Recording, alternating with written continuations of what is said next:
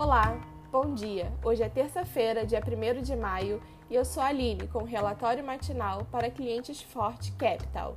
Mercados. PIB no foco. Os índices futuros de Nova York e os juros dos Treasuries sobem, enquanto o dólar recua ante pares principais e grande parte das divisas emergentes e ligadas às commodities após o feriado nos Estados Unidos ontem.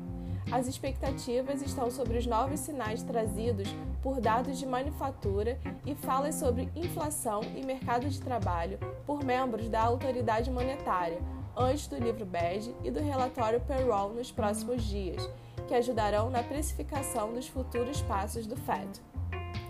Na Europa, as bolsas se beneficiam dos fortes PMIs industrial da zona do euro e Alemanha e o mercado em Londres se beneficia também após feriado no Reino Unido, na véspera e a despeito da frustração com a atividade manufatureira no país, que pressiona a libra para baixo.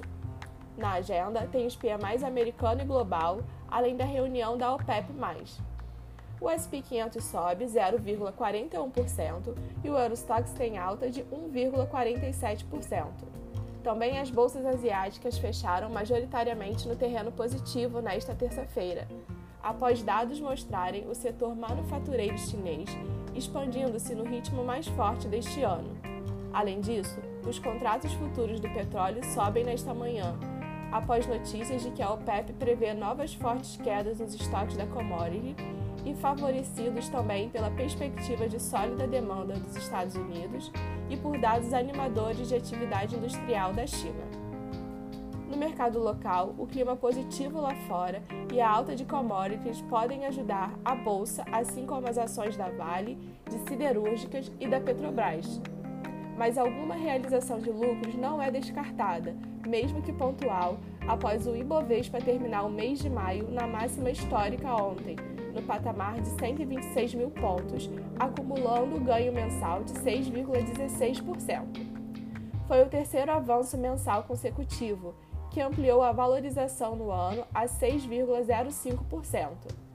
Esse desempenho reflete ainda uma melhora das expectativas para a atividade econômica brasileira, um possível avanço da vacinação, além de um quadro fiscal menos deteriorado. Ontem à noite, o ministro de Minas e Energia, Bento Albuquerque, disse que o país terá segurança para enfrentar a crise hidrológica com as medidas que estão sendo adotadas pelo governo, como aumento das tarifas de energia elétrica para os consumidores, que já vale a partir de hoje, via adoção da bandeira tarifária vermelha, que é a mais cara. Já as altas dos rendimentos dos treasuries e o dólar misto no exterior podem mexer com a taxa de câmbio e os juros futuros.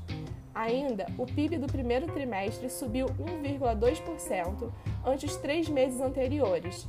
Na agenda, tem a balança comercial e a assinatura pela Fiocruz de contrato de transferência tecnológica para a produção do ingrediente farmacêutico ativo da vacina da AstraZeneca no Brasil. Ficamos por aqui, tenham todos um excelente dia e até amanhã!